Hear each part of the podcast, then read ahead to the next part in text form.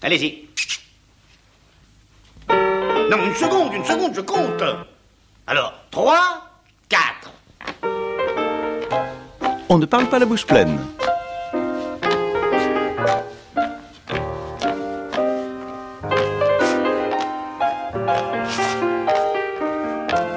On ne parle pas la bouche pleine. Une émission d'Alain Kruger. Madame, c'est vous qui faites les grâces. Et Songeons à manger. Tout est prêt, monsieur. Allons-nous nous mettre à table et qu'on fasse venir les musiciens.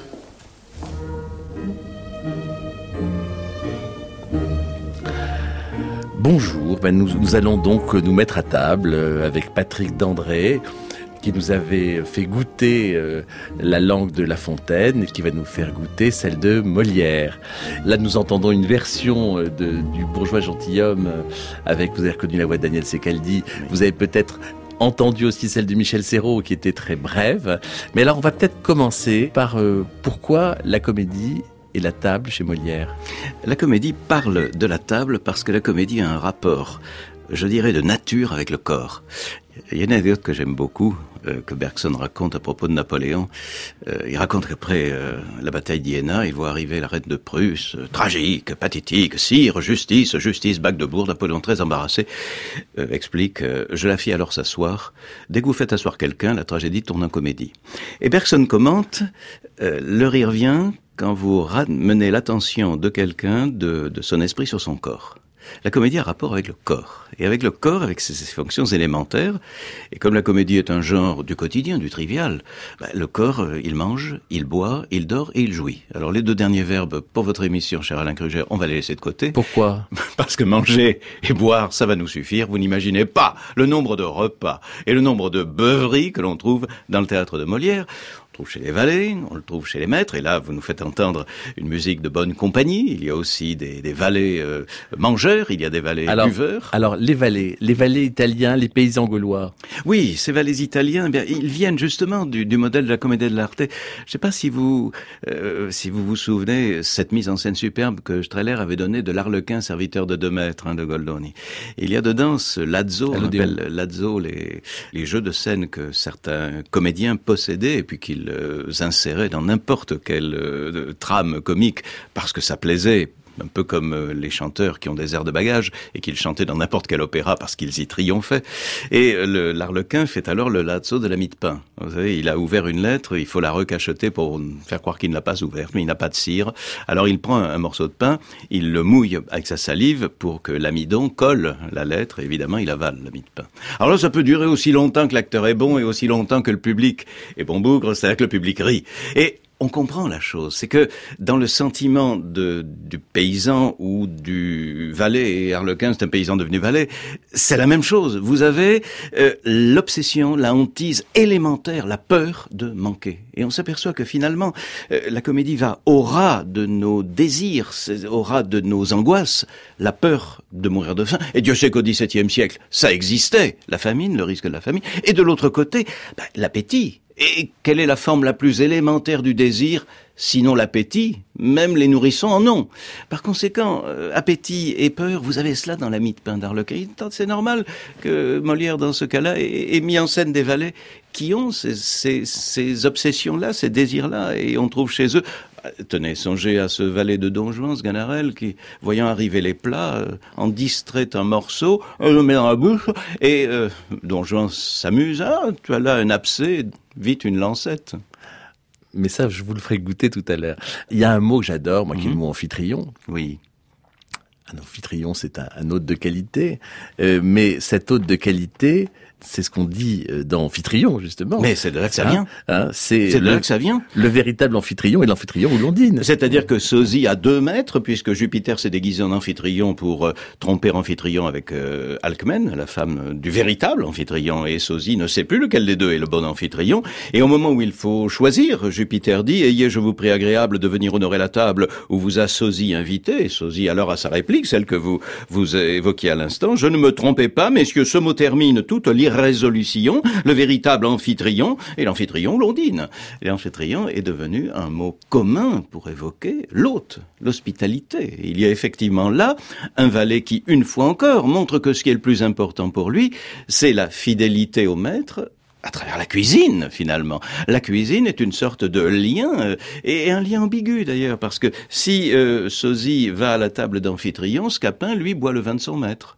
C'est un autre genre. Et lorsque Scapin avoue dans cette comédie tout à fait euh, désopilante les euh, euh, chapardages qu'il a commis à l'égard de son maître, il dit Eh bien, monsieur, puisque vous le voulez, je vous confesse que j'ai bu avec mes amis ce petit carton de vin d'Espagne dont on vous fit présent il y a quelques jours et que c'est moi qui fis une fente au tonneau et répandis de l'eau autour pour faire croire que le vin s'était échappé.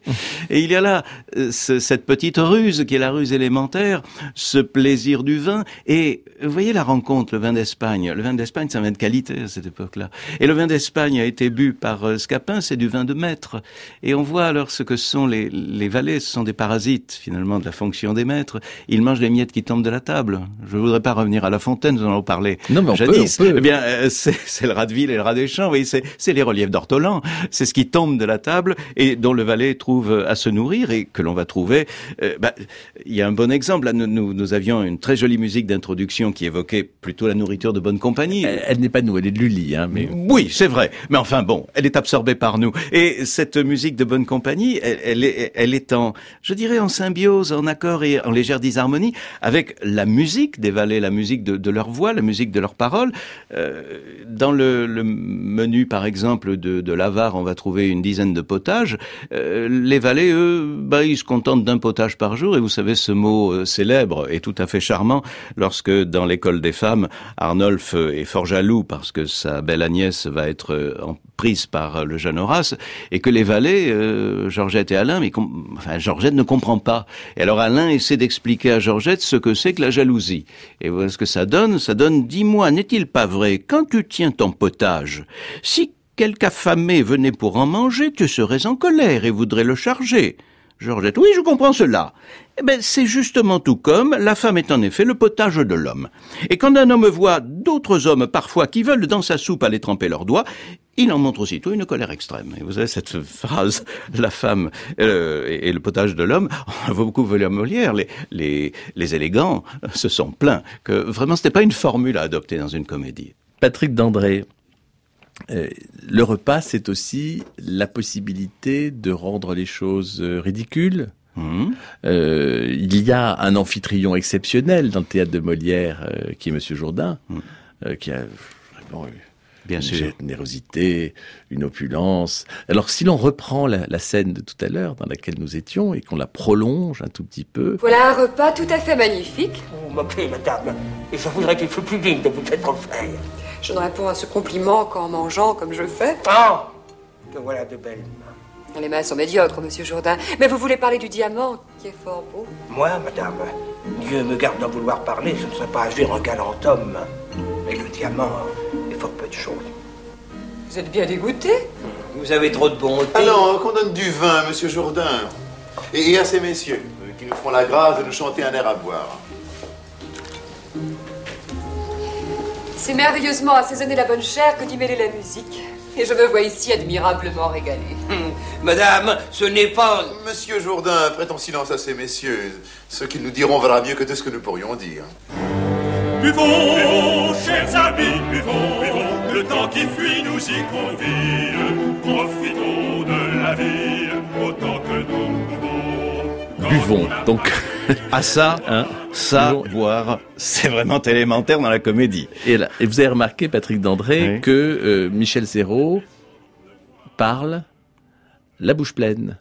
Il fait cela. oui. Ah, oui, c'est pas très bien. Il ne savait pas. Ah, il ne savait pas. Ah, s'il Alors- avait su. Donc, euh, euh, alors si on, si l'on prolonge la Oui. pièce un peu plus loin, euh, il y a une tirade qui est assez savoureuse. Hmm. C'est une tirade très étonnante, vous savez. Euh, Dorante, qui est en fait le gentilhomme dans l'affaire, celui qui sait ce qu'est un repas de bonne compagnie, par rapport auquel, évidemment, le comique est créé par le décalage du repas ridicule. Le repas ridicule, Dieu sait que c'est une tradition infiniment ancienne, elle remonte à Pétrone, au, festin de Trimalcion, ce bourgeois enrichi qui euh, honorait des, Romains dans le, roman du Satyricon. cette tirade d'élégance, en somme, que présente Dorante, elle a pour elle d'être une sorte de grand exercice linguistique qui montre qu'il n'y a pas de gastronomie ni de gourmandise tant que le langage n'est pas là pour dire la délectation, la finesse des mets. Il y a une sorte de rapport entre les mets et les mots. Et il y a des festins de mots comme il y a des festins de mets. Lorsque Dorante, qui a ordonné le repas, dit, comme c'est moi qui l'ai ordonné, et que je n'ai pas sur cette matière les lumières de nos amis. Vous n'avez pas ici un repas fort savant, et vous y trouverez des incongruités de bonne chair et des barbarismes de bon goût. Si Damis s'en était mêlé, tout serait dans les règles. Il y aurait partout de l'élégance et de l'érudition. Il ne manquerait pas de vous exagérer lui-même toutes les pièces du repas qu'il vous donnerait et de vous faire tomber d'accord de sa haute capacité dans la science des bons morceaux, de vous parler d'un pain de rive à biseau doré relevé de croûte partout, croquant tendrement sous la dent, d'un vin de sève velouté armé d'un verre qui n'est point trop commandant, d'un carré de mouton gourmandé de persil, d'une longe de veau de rivière comme cela blanche, délicate, et qui sous les dents est une vraie pâte d'amande, de perdrix relevé d'un fumet surprenant, et pour son opéra, d'une soupe à bouillon perlé soutenue d'un jeune gros dindon cantonné de pigeonneaux et couronné d'oignons blancs et marié avec la chicorée. Et ça, vous voyez, c'est une immense tirade de rhétorique. On a même euh, des traités de rhétorique qui peuvent euh, jouer ainsi sur les festins de mots et, euh, profiter de cet enrichissement du dictionnaire. Vous imaginez la richesse de dictionnaire qu'il faut Nous sommes à une époque où, l'Académie est en train de créer son dictionnaire. Le premier dictionnaire français vont apparaître et on voit des formules que nous ne comprenons pas toujours. Je ne sais pas, Alain Kruger, laissez-moi qui vous interroge, si vous avez compris d'un pain de rive à biseau doré. Le pain de rive à biseau doré, c'est le pain que l'on cuit sur le bord du four pour que la croûte légèrement brûlée laisse toute sa tendreté au centre. D'où la rive, c'est un pain de rive. Bon, le fumé euh, des, des perdrix, on le comprend, mais le vin à sève veloutée armé d'un verre qui n'est point trop commandant, ça veut dire que l'on boit le vin un peu trop tôt pour qu'il ait encore l'amertume de sa verdeur, mais il ne faut pas que cette verdeur commande sur le velouté, c'est-à-dire qu'elle l'emporte trop. Ce sont des délectations de langue à tous les sens du terme, cela. Ah oui, c'est absolument savoureux. Et alors, euh, ça vous relève un, repas ridicule comme celui de Monsieur Jourdain. Donc, euh, donc, euh, il faut chanter dans ce cas-là. Il faut chanter qu'ils sont doux, bouteilles jolies.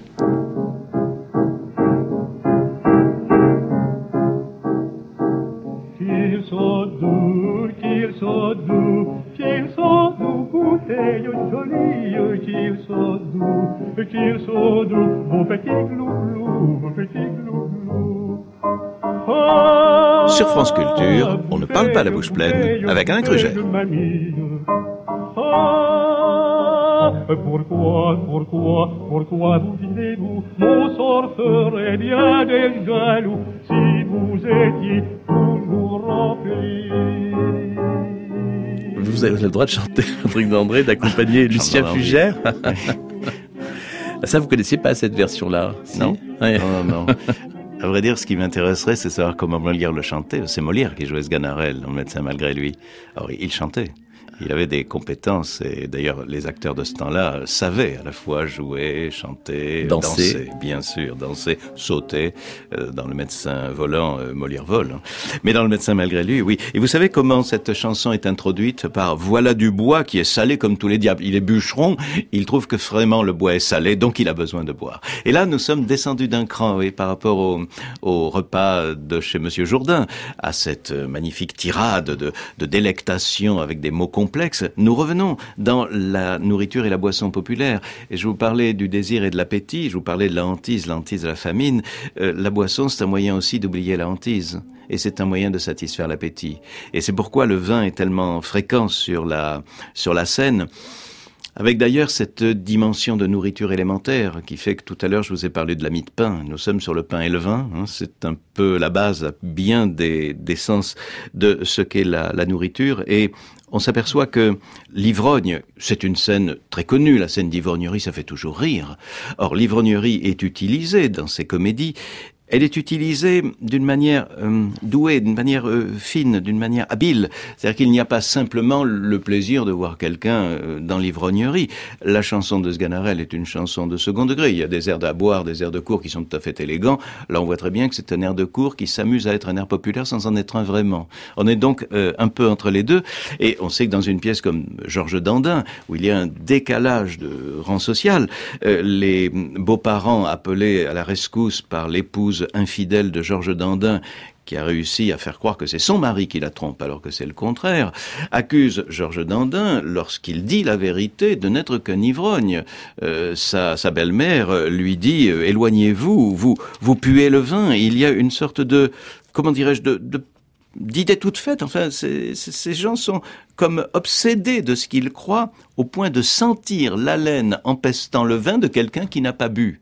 Et ça, c'est la plus belle chose que l'on puisse trouver dans la comédie, que l'on puisse trouver. C'est l'idée du vin que l'on n'a pas bu et qui n'existe pas. Mais cela donne chez Monsieur de Sautanville, retirez-vous, vous dis-je, ne peut vous souffrir. Georges Dandin, permettez de grâce, poids, vous m'engloutissez le cœur. Parlez de loin, si vous voulez. Fille, ne m'approchez pas, votre haleine est empestée. il y a là tout un jeu de scène autour d'une boisson qui n'existe pas.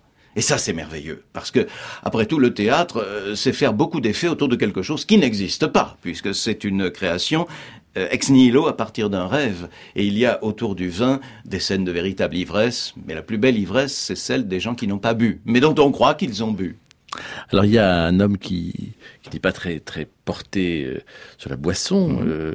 c'est le personnage d'Arpagon, Mmh. Parce que le vin c'est cher aussi. Euh, et donc là, je vous propose d'aller dans la dans la cuisine de Maître Jacques, euh, qui est aussi coché à ses heures, et alors de commencer peut-être par le, le menu selon Maître Jacques, avant d'écouter le menu euh, selon Harpagon. Combien serez-vous de gens à table?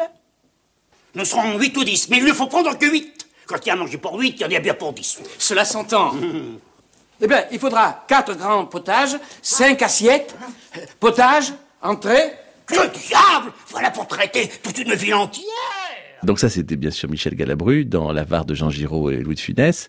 Ensuite, on, on, nous explique très savamment un précepte qui devrait être euh, gravé au mur des cheminées. Précepte euh, terrifiant, c'est qu'il faut horrible. manger pour vivre et non pas vivre pour manger ce qui est le contraire même de la sagesse, et qui nous laisse bien sûr comprendre que la comédie joue du paradoxe pour nous faire entendre le contraire de ce qu'elle dit. Alors, propos de contraire de ce que nous venons d'entendre, après avoir eu le menu euh, selon Galabru, euh, euh, Maître Jacques, on va entendre le menu beaucoup plus économique d'Arpagon. Il faudra de ces choses dont on ne mange guère et qui rassasient d'abord. Pomme, quelques bons haricots de mouton bien gras, avec quelques pâtés en bien garnis de marron, que cela foisonne. C'est une merveille. Effectivement, là, nous avons la confrontation entre le menu de la bonne compagnie et le menu des pauvres. Parce que finalement, Harpagon appartient à la bonne compagnie par sa fortune, mais il appartient au monde des pauvres par son avarice. Il est merveilleux, il opère la transition. Il mange comme un valet, mais il reçoit comme un maître. Alors d'un côté, nous avons les grands menus avec les entrées de potage, avec les, différents mets successifs, et même les mets que dans le service à la française, on additionnait sur la table, et il fallait qu'il en restât, tout le monde n'y touchait pas. Donc c'est une espèce de banquet de somptuosité, et où l'apparence compte autant que le goût, et où l'on doit avoir toujours trop. Et ce qu'Arpagon préfère, ce sont les mets qui conglomèrent. Et vous savez euh, que le menu que propose Arpagon, c'est en réalité le menu que va proposer Toinette déguisée en médecin aux malades imaginaires pour le restaurer dans sa force, parce que ce fichu argan s'imagine qu'il est malade et se fait ordonner bah, des mets qui sont des mets raffinés. Euh, que vous ordonne votre médecin pour votre nourriture Il m'ordonne du potage Ignorant. De la volaille Ignorant. Du veau Ignorant. Des bouillons Ignorant. Frais Ignorant. Et le soir, des petits pruneaux pour me relâcher le ventre Ignorant. Et surtout de boire mon vin fort trempé. Ignorantus, ignoranta, ignorantum. Il faut boire votre vin pur, et pour épaissir votre sang qui est trop subtil, mangez du bon gros bœuf, du bon gros porc, du bon fromage de Hollande, du gruau et du riz, des marrons et des oublis, pour coller et conglutiner. C'est exactement ce que Harpagon va faire avec ses hôtes. C'est-à-dire que nous avons là des types de cuisine déjà qui se définissent.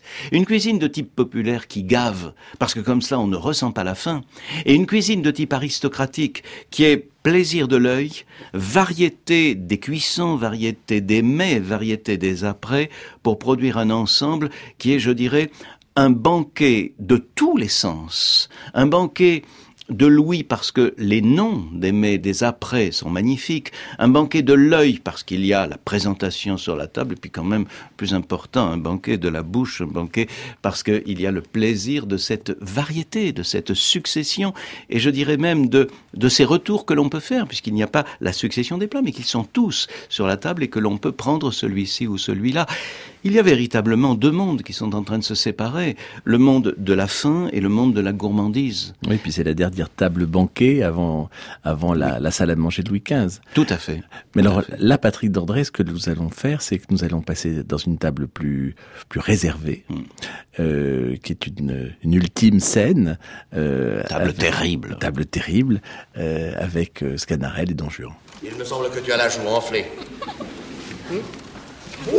Qu'est-ce que c'est? Parle donc Qu'as-tu là Rien. On pardonne. C'est une fluxion qui lui est tombée sur la joue. Vite, une lancette pour percer cela. Le pauvre garçon n'en peut plus, c'est absolument. Attends Oh Voyez comme il était mûr Coquin que vous êtes Ma foi, monsieur, je voulais m'assurer si votre cuisinier n'avait point mis trop de sel ou trop de poivre. Alors mettons-le à la table et mange. J'ai affaire de toi quand j'aurai soufflé. Tu as faim à ce que je vois. Euh, Je le crois bien, monsieur. Je n'ai rien mangé depuis ce matin. Tâtez donc ceci, monsieur. Voilà qui est le meilleur du monde. Voilà qui est le meilleur du monde. Alors, vous avez reconnu euh, Daniel Sorano dans le rôle de Sganarelle. C'est un grand bonheur de l'entendre parce qu'il a été un immense Figaro. Et vous voyez, il y a une continuité du valet à la française. hein. Euh, sauf qu'ici, c'est un valet qui remonte au monde italien et au monde gaulois. C'est un valet qui a faim. C'est un valet, euh, d'ailleurs, auquel on va jouer un lazzo. Nous parlions tout à l'heure des lazzi italiens, c'est la même chose. hein. On va lui retirer les plats chaque fois qu'il lui passe sous le nez, après le coup de la lancette, et donc le frustrer. Et qu'est-ce que la frustration? Sinon, une forme de, peur. hein. C'est une, une manière de conjurer la peur. La comédie, elle sert aussi à ça. Elle sert à conjurer toutes les souffrances et toutes les craintes que nous avons. Et dans une pièce comme Don Juan, où disons que l'enfer est un peu présent quand même, hein, surtout à la fin, eh, on peut dire que le banquet est est assez ambigu. C'est le, banquet avec le mort. C'est un, une pièce qui a une profondeur et une puissance extraordinaire parce qu'elle euh, elle creuse, elle plonge ses racines dans des légendes, dans des hantises qui sont millénaires. Euh, Le, le mythe de Don Juan, cette idée euh, d'une statue que l'on invite et puis qui va vous précipiter en enfer, avec ces va-et-vient d'invitation. Vous savez, Don Juan d'abord euh, rencontre la statue dans un cimetière, l'invite à dîner. Le- le- la statue vient dîner chez lui et lui dit je vous invite à dîner. À l'acte suivant, euh, Don Juan se présente et il va aller, euh, il va être précipité en enfer par la statue chez qui il croyait aller dîner.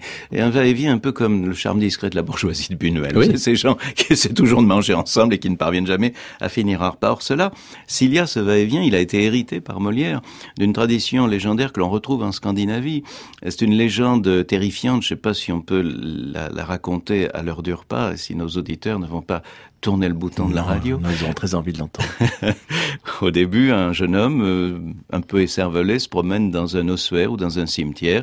Il trouve euh, un crâne, parfois il donne un coup de pied dedans, ou alors simplement il s'en empare, il s'en amuse, et jouant Hamlet euh, avant l'heure, il lui dit, t'as une bonne tête, mais un peu maigre, tu devrais manger, venir manger avec moi, parce que demain, je fête mes noces, viens à mon ban- banquet de noces, et puis il oublie. C'est une soirée de garçons qu'on enterre. Le lendemain, euh, lors du souper de noces ou du dîner, la statue, ou plutôt le squelette, le squelette arrive et vient manger, s'asseoir à côté du, du jeune homme, et ou bien l'entraîne directement, ou plutôt euh, lui propose de venir le lendemain au cimetière pour lui rendre l'appareil. Le jeune homme va au cimetière et on n'entend plus jamais parler de lui. Alors on voit très bien ce qu'est cette légende. C'est une légende très profonde qui nous dit euh, la hantise des revenants, qu'il ne faut pas euh, animer, il ne faut pas réveiller le, le repos des morts parce qu'ils peuvent venir à notre fête, à notre table. Et la table ici, c'est bien sûr celle de la vie. Il y a quelque chose donc déjà qui est une précaution contre le, le, risque que la mort fait courir au vif, parce que le mort peut toujours saisir le vif. Mais il y a peut-être quelque chose de plus fort. Euh, c'est la symbolique de vie et de mort qu'il y a dans un repas. Un repas, c'est une destruction. Un repas, ce sont éventuellement des animaux que l'on tue pour les manger. Un repas, c'est de la nourriture que l'on détruit. Et nous mangeons pour éviter nous-mêmes d'être détruits par la mort. Je pense toujours à ce vers de Valérie, euh, l'argile rouge a bu la blanche espèce pour expliquer comment les morts sont consommés dans la terre du cimetière par l'argile qui les dévore. Et il y a dans le repas de Don Juan, qui est un repas ultime, une rencontre formidable entre la mort qui vient saisir le mangeur et le mangeur dont l'appétit extraordinaire, y compris un appétit de femme, un appétit de femme qu'il manifeste par exemple chez Mozart par l'odor di femmina qu'il lui semble sentir, cette idée d'une invitation au banquet de la vie qui a pour opposition, pour contradiction, pour complément, disons-le, euh, la mort qui vient dévorer Don Juan. Il y a là quelque chose qui est comme la rencontre d'Eros et Thanatos. Enfin, dans une pièce que Molière est parvenu à traiter en comédie, et vous venez de nous faire entendre un extrait, quelques minutes à peine. Le nom du Don Juan, c'était Jean Villard. Ah, Don Juan, bien sûr, oui, oui. Et Jean Villard, donc, euh, un Don Juan un peu émacié, euh, un peu, pas tout à fait jouvé, mais euh, un Don Juan qui a de la prestance, de la grandeur et qui semble bien assis, bien sur ses deux pieds, bien sur ses deux jambes,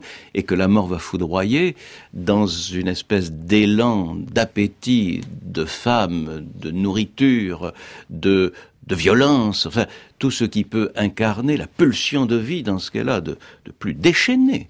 Et cela autour d'un repas. Je trouve que ça, c'est vraiment le génie de la symbolique de la nourriture le génie de la symbolique du banquet. Dieu sait que le banquet, c'est euh, un élément de réflexion sans fin, le symposium, le banquet platonicien, il y a toute une philosophie autour du banquet.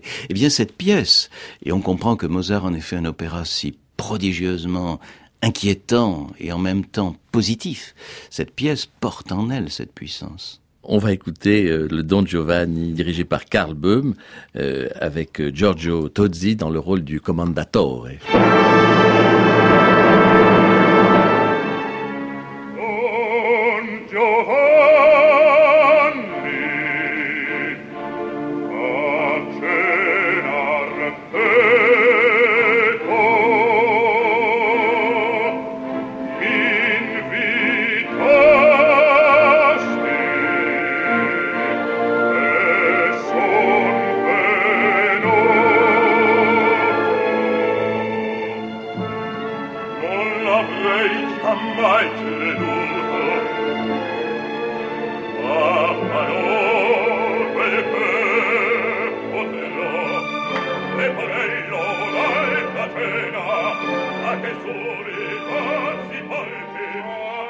Vous savez ce que chante le, commandeur? Il dit Don Giovanni a cenarte come invitassi son venuto. À euh, manger avec toi, tu m'as invité, je suis venu. Écoutez, Alain Kruger, vous m'avez invité à manger avec vous. J'espère que nous n'allons pas coupé l'appétit de nos auditeurs en leur présentant un festin de mort. Mais c'est tellement beau, ça donne tellement le frisson. Bien avouez que ça met en appétit. Merci beaucoup. Et je vous laisse retourner à vos étudiants de la Sorbonne, mon cher Patrick Dandré. Merci, Alain Kruger. Attention, hein. 3, 4.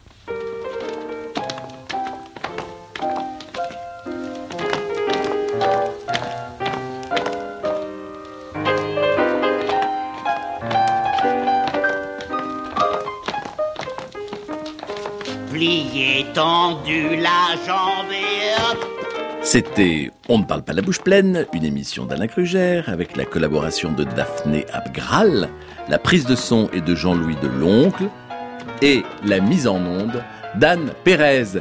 Vous pouvez réécouter cette émission aussi longtemps qu'il vous plaira. Vous pouvez la podcaster et dans quelques instants, le journal sur France Culture.